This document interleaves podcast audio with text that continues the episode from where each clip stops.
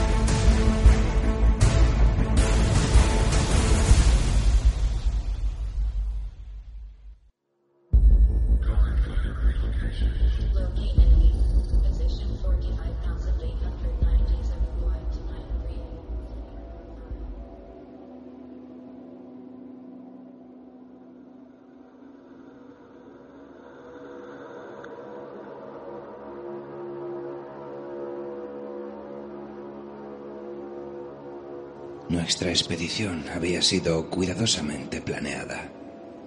Dos grandes cargos habían transportado nuestras provisiones y nuestro equipo desde la base lunar del Mare Serenitatis, a 800 kilómetros. Disponíamos además de tres pequeños cohetes destinados al transporte a cortas distancias, en regiones en las que era imposible servirse de los vehículos de superficie. Afortunadamente, la mayor parte del Mare Crisium es llana. No existen allí esas enormes grietas tan frecuentes y tan peligrosas en otras partes, y los cráteres y elevaciones de cierta altura son bastante raros. A primera vista, nuestros potentes tractores oruga no tendrían la menor dificultad en conducirnos hasta donde quisiéramos ir. Yo era el geólogo, jefe del grupo destinado a la exploración de la zona sur del mare. Cuando la vida se había iniciado en la Tierra, aquel mar estaba ya moribundo. El agua se retiraba de los flancos de aquellas maravillosas escolleras para fluir hacia el vacío corazón de la luna. Sobre el suelo que estábamos recorriendo, el océano que no conocía mareas había alcanzado en su tiempo una profundidad de 800 metros. Ahora la única huella de humedad que podía hallarse era la escarcha que descubrimos a veces en las profundidades de las cavernas, donde jamás penetra la luz del sol.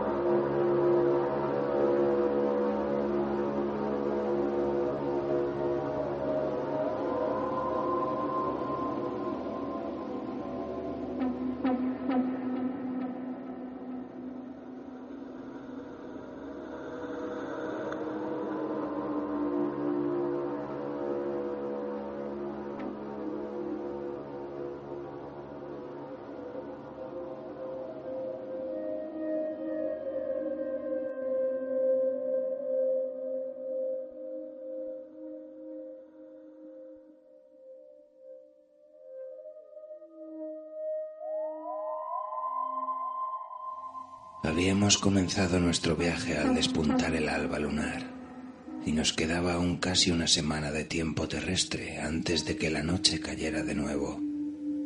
Descendíamos de nuestros vehículos cinco o seis veces al día, vestidos con nuestros trajes espaciales. Nos dedicábamos a la búsqueda de minerales interesantes o plantábamos señales indicadoras para guiar a futuros viajeros. Rutina monótona y carente de excitación. Podíamos vivir confortablemente al menos durante un mes en el interior de nuestros tractores presurizados. Y si nos ocurría algún percance, siempre nos quedaba la radio para pedir ayuda, tras lo cual no teníamos otra cosa que hacer más que aguardar la llegada de la nave que acudiría a rescatarnos. Acabo de decir que la exploración lunar es una rutina carente de excitación. Y no es cierto. Uno nunca se cansa de contemplar aquellas increíbles montañas, tan distintas de las suaves colinas de la Tierra. Al doblar un cabo o un promontorio, uno nunca sabía qué nuevos esplendores nos iban a ser revelados. Toda la parte meridional del Mare Crisium es un vasto delta donde hace mucho tiempo algunos ríos desembocaban en el océano, quizás alimentados por las torrenciales lluvias que habían erosionado las montañas durante el corto periodo de la era volcánica, cuando la luna aún era joven. His heart rate is starting to synchronize with the source. Good. We can start a transmission.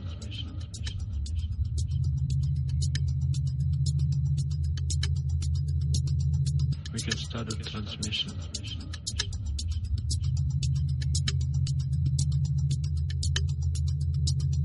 We can start a transmission.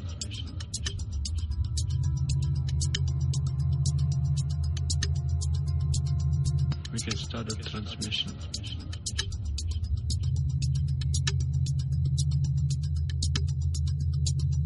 We can start a transmission.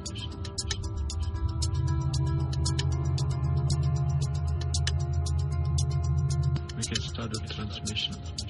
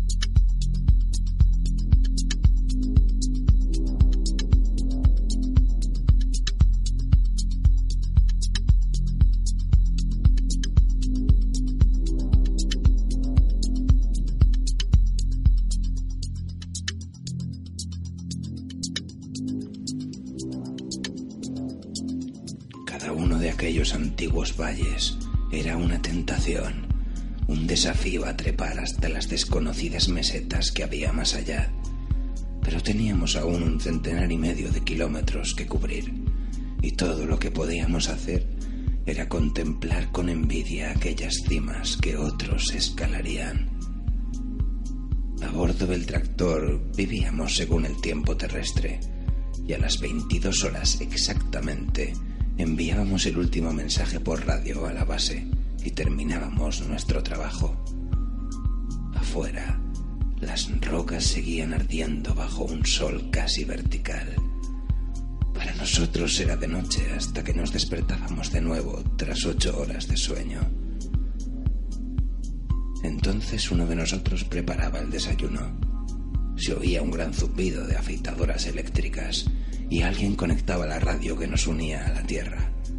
Realmente, cuando el olor de las salchichas cociéndose comenzaba a llenar la cabina, a uno le resultaba difícil creer que no habíamos regresado a nuestro planeta.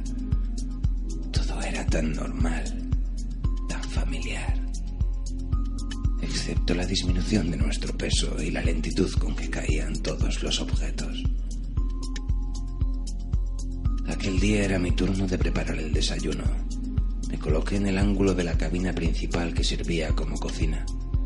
Pese a los años transcurridos, recuerdo con extrema claridad aquel momento, porque la radio acababa de transmitir una de mis canciones preferidas.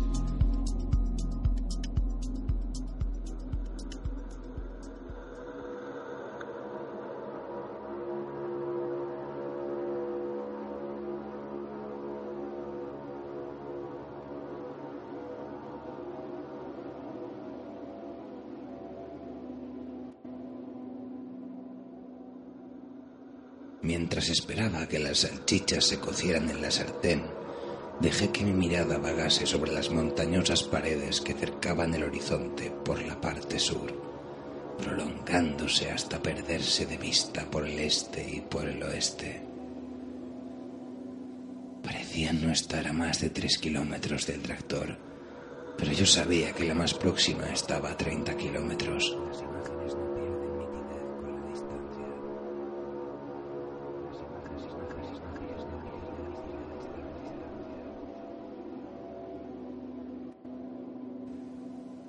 Levanté los ojos hacia los picos que ningún hombre había escalado nunca.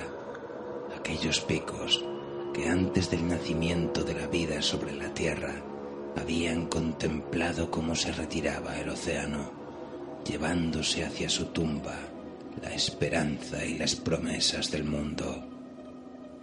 El sol golpeaba los farallones con un resplandor que cegaba los ojos, mientras que un poco más arriba las estrellas brillaban fijas en un cielo más negro que la más oscura medianoche de invierno en la tierra. Iba a girarme cuando mi mirada fue atraída por un destello metálico.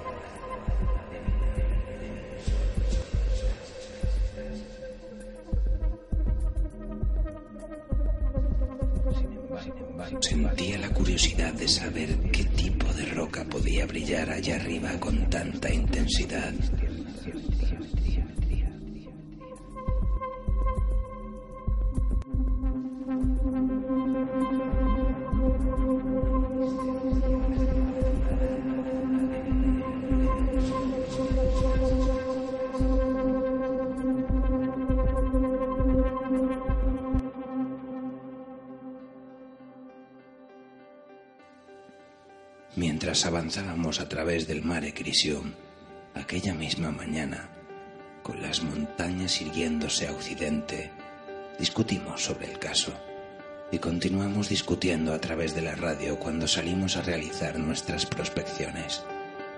Mis compañeros sostenían que había sido probado sin la menor sombra de duda que jamás había existido ninguna forma de vida inteligente en la Luna.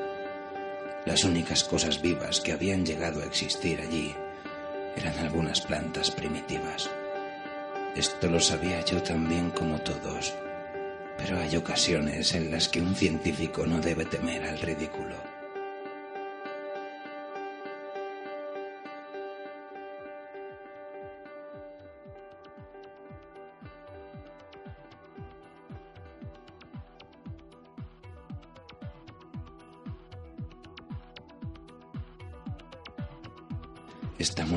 Se llamará seguramente la locura de Wilson.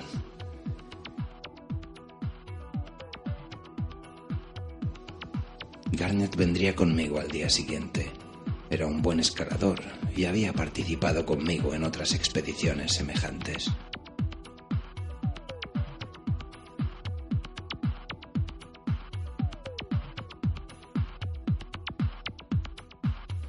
A primera vista, aquellas paredes parecían prácticamente inescalables.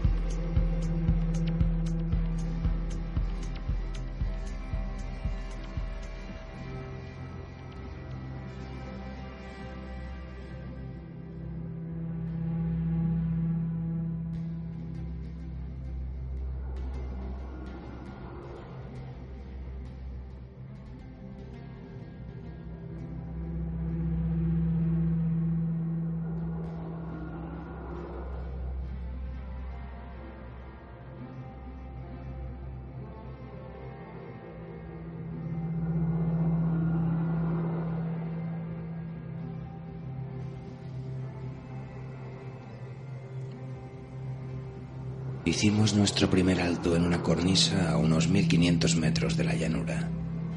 La escalada no había sido difícil, pero el esfuerzo al que no estaba acostumbrado había embarado mis miembros y me sentía feliz de poder descansar un poco. Visto desde allí, el tractor parecía un minúsculo insecto metálico al pie de la pared. Por radio comunicamos nuestro avance al conductor antes de proseguir la escalada. Dentro de nuestros trajes la temperatura era agradablemente fresca, puesto que el sistema de refrigeración anulaba los efectos del ardiente sol y eliminaba al exterior los desechos de nuestra transpiración. Hablábamos raramente, salvo que debiéramos intercambiar instrucciones o discutir acerca del mejor camino a seguir. No sabía lo que estaría pensando Garnet. Seguramente que era la empresa más absurda en la que se había embarcado. Yo no podía dejar de darle la razón, al menos en parte.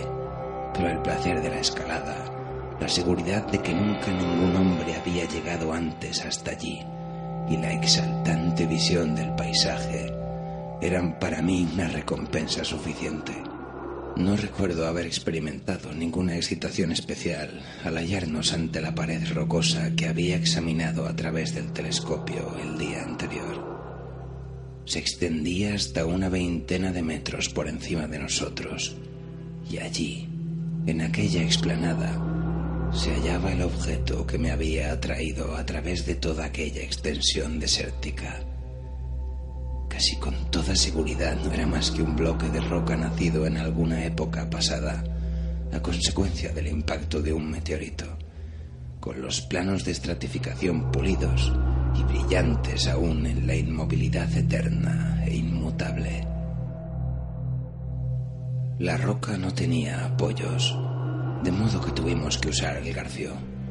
Mis cansados brazos parecieron recuperar una nueva fuerza cuando lancé el anda de tres puntas, haciéndola girar sobre mi cabeza. La primera vez falló su presa y cayó lentamente cuando tironeamos de ella para comprobar su solidez. Al tercer intento, las púas se sujetaron sólidamente y ni siquiera el peso combinado de nuestros dos cuerpos consiguió moverla. Garnet me lanzó una ansiosa mirada. Hubiera podido decirle que deseaba subir yo primero, pero me limité a sonreír a través del cristal del casco y agité la cabeza. Luego, lentamente, sin prisas, inicié el último tramo de la ascensión. Aún enfundado en el traje espacial, pesaba tan solo 20 kilos, por lo que subí a pulso sin enroscar la cuerda entre mis piernas ni ayudarme con los pies contra la pared. Cuando alcancé el borde, me detuve un instante para saludar con la mano a mi compañero. Luego di el último tirón.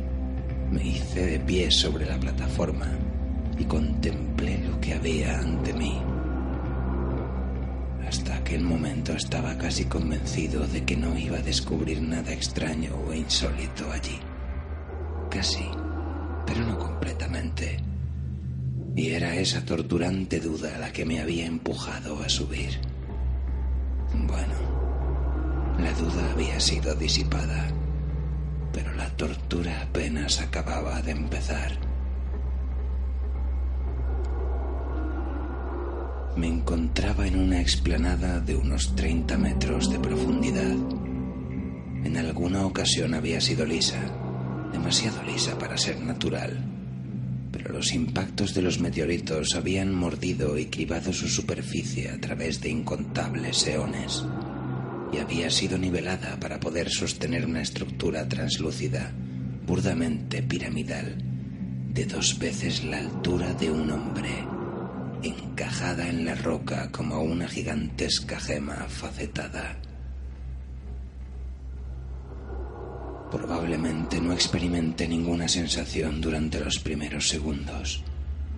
Luego, inexplicablemente sentí una extraña alegría, porque yo amaba a la luna y ahora sabía que el musgo que trepaba en Aristarco y Eratóstenes no era la única forma de vida que había producido cuando era joven. Los antiguos y desacreditados sueños de los primeros exploradores eran ciertos Después de todo, había existido una civilización lunar y yo había sido el primero en descubrirla.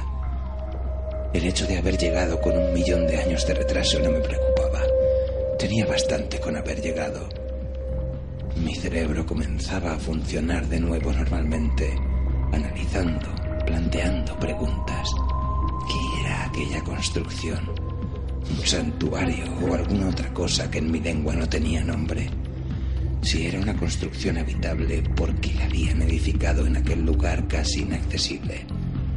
Me pregunté si se trataría de un templo e imaginé ver a los adeptos de alguna extraña región invocando a sus divinidades para que les salvaran la vida mientras la luna declinaba con la muerte de sus océanos.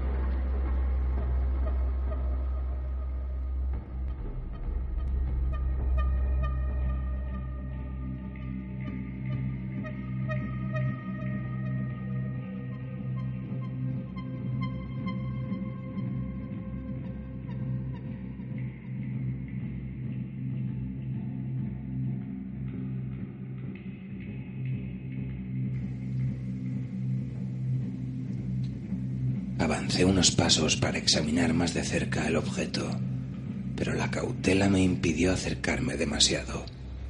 Entendía un poco de arqueología e intenté establecer el nivel de la civilización que había aplanado aquella montaña y erigido aquellas superficies resplandecientes. Por un momento pensé que los egipcios hubieran estado en condiciones de erigir una construcción como aquella, siempre que sus operarios dispusieran del extraño material que aquellos arquitectos aún más antiguos habían utilizado. Debido a que el objeto era relativamente pequeño, no se me ocurrió pensar que probablemente estaba examinando el producto de una raza más avanzada que la nuestra. La idea de que en la Luna hubieran existido seres inteligentes era ya bastante difícil de asimilar, y mi orgullo se negaba a dar el último y más humillante paso. Luego observé algo que hizo que los cabellos se me erizaran en la nuca algo tan trivial e inocuo que quizá cualquier otro no lo hubiera visto. Ya he dicho que la explanada había sido torturada por la caída de los meteoritos, de tal modo que estaba recubierta de una espesa capa de polvo cósmico. Ese polvo que se extiende como un manto por la superficie de todos los mundos en los que no existen vientos que puedan turbarlo. Sin embargo, tanto el polvo como las señales dejadas por los meteoritos terminaban bruscamente en el borde de un amplio círculo, en el centro del cual se hallaba la pirámide, como si un muro invisible la protegiera de las inclemencias del tiempo y del lento pero incesante bombardeo del espacio. Sentí que alguien estaba gritando en mis auriculares y finalmente me di cuenta de que Garnet me estaba llamando desde hacía rato. Avancé con paso vacilante hacia el borde de la explanada y le hice señas para que subiera, porque no me sentía muy seguro de ser capaz de hablar. Luego me giré de nuevo hacia el círculo en el polvo. Me incliné y tomé un fragmento de roca y lo lancé sin excesiva fuerza hacia el brillante enigma. Si la piedra hubiera desaparecido al chocar contra aquella invisible barrera, no me hubiera sorprendido, pero se limitó a caer al suelo, como si hubiera chocado contra una superficie curva. Ahora sabía que el objeto que tenía ante mí no podía ser comparado con ninguna obra de mis antepasados. No era una construcción, sino una máquina que se protegía a sí misma a través de unas fuerzas que habían desafiado la eternidad. Aquellas fuerzas, cualesquiera que fuesen, seguían funcionando aún, y quizás yo me había acercado demasiado a ellas. Pensé en todas las radiaciones que el hombre había capturado y dominado en el transcurso del último siglo por lo que sabía, podía hallarme incluso condenado para siempre, como si hubiera penetrado en la atmósfera silenciosa y letal de una pila atómica no aislada. Recuerdo que me giré hacia Garnet, que se había reunido conmigo y permanecía inmóvil a mi lado. Me pareció tan absorto que no quise molestarle, y me dirigí hacia el borde de la explanada, esforzándome en ordenar de nuevo mis pensamientos.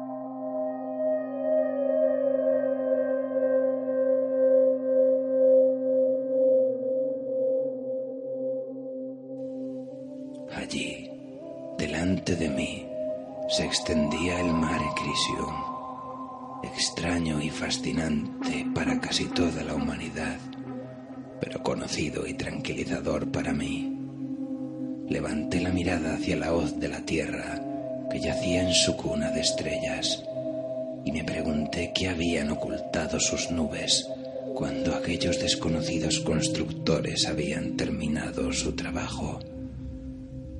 Era la humeante jungla del carbonífero, la desierta orilla de los océanos sobre la que reptaban los primeros anfibios para conquistar la tierra firme, un periodo más anterior aún, el periodo de la soledad, antes de que la vida iniciara su desarrollo.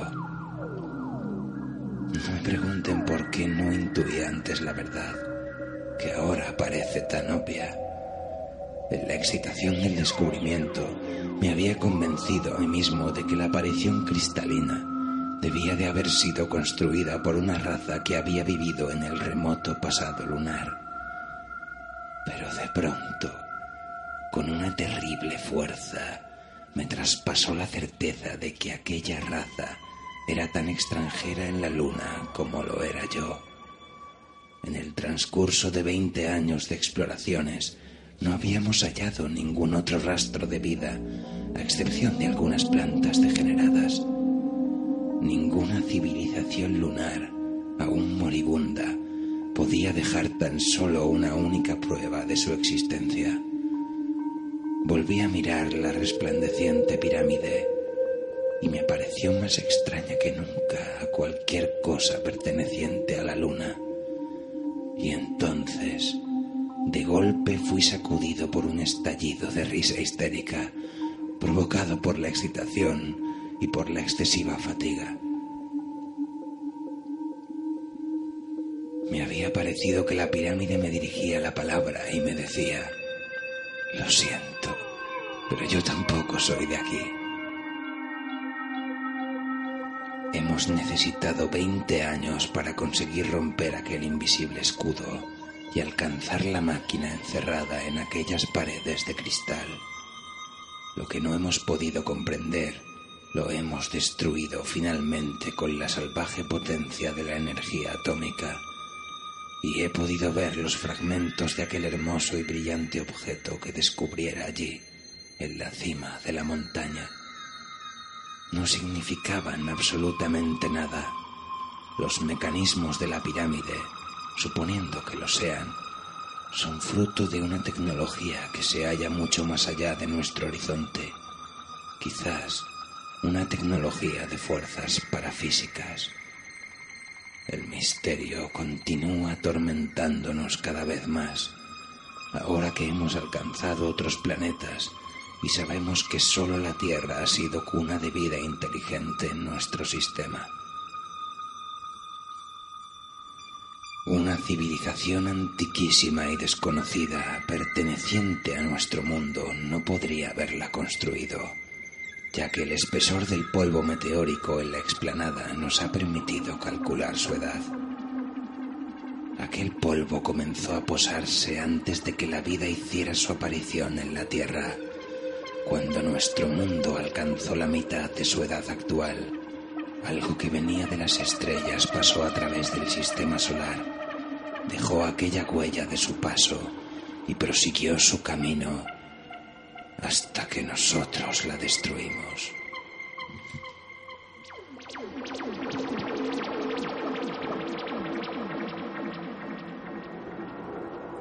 Hasta que nosotros la destruimos.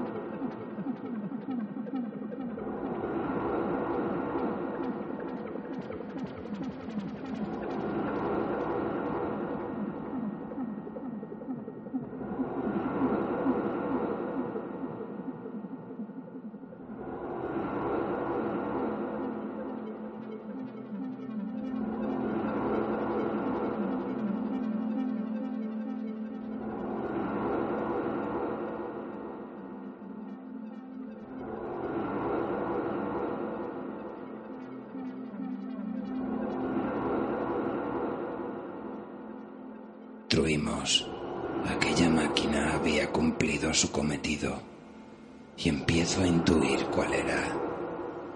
Alrededor de cien mil millones de estrellas giran en el círculo de la Vía Láctea y hace mucho tiempo otras razas de mundos pertenecientes a otros soles deben de haber alcanzado y superado el estadio en el que ahora nos hallamos nosotros. Piensen en una civilización muy lejana en el tiempo, cuando la creación era aún tibia, dueña de un universo tan joven que la vida había surgido tan solo en una infinitésima parte de mundos. La soledad de aquel mundo es algo imposible de imaginar. La soledad de los dioses que miran a través del infinito y no hallan a nadie con quien compartir sus pensamientos. Deben de haber explorado las galaxias como nosotros exploramos los mundos. Por todos lados había mundos, pero estaban vacíos, o a lo sumo poblados de cosas que se arrastraban y eran incapaces de pensar. Así debía de ser nuestra tierra, con el humo de los volcanes ofuscando aún el cielo, cuando la primera nave de los pueblos del alba surgió de los abismos más allá de Plutón. Rebasó los planetas exteriores apresados por el hielo sabiendo que la vida no podía formar parte de sus destinos. Alcanzó y se detuvo en los planetas interiores que se calentaban al fuego del sol esperando a que comenzara su historia. Aquellos exploradores deben de haber observado la Tierra, sobrevolando la estrecha franja entre los hielos y el fuego, llegando a la conclusión de que aquel debía ser el hijo predilecto del sol. Allí, en un remoto futuro, surgiría la inteligencia, pero ante ellos quedaban aún innumerables estrellas y nunca regresarían por aquel mismo camino. Así pues, dejaron un centinela uno de los millones que deben de existir esparcidos por todo el universo, vigilando los mundos en los cuales vibra la promesa de la vida. Era un faro que a través de todas las edades señalaba pacientemente que aún nadie lo había descubierto. Quizás ahora comprendan por qué la pirámide de cristal fue instalada en la luna y no en la tierra a sus creadores no les importaban las razas que luchaban aún por salir del salvajismo. Nuestra civilización les podía interesar tan solo si dábamos prueba de nuestra capacidad de supervivencia, lanzándonos al espacio y escapando así de la Tierra, nuestra cuna. Este es el desafío que antes o después se plantea a todas las razas inteligentes. Es un desafío doble, porque depende de la conquista de la energía atómica y de la decisiva elección entre la vida y la muerte. Una vez superado este punto crítico, era tan solo cuestión de tiempo que descubriéramos la pirámide y la forzásemos para ver lo que había dentro. Ahora, ya no emite ninguna señal y aquellos encargados de su escucha deben de haber vuelto su atención hacia la Tierra. Quizás acudan a ayudar a nuestra civilización aún en su infancia, pero deben de ser viejos, muy viejos, y a menudo los viejos son morbosamente celosos de los jóvenes. Ahora ya no puedo mirar la Vía Láctea sin preguntarme de cuál de esas nebulosas estelares están acudiendo los emisarios. Si me permiten hacer una comparación bastante vulgar,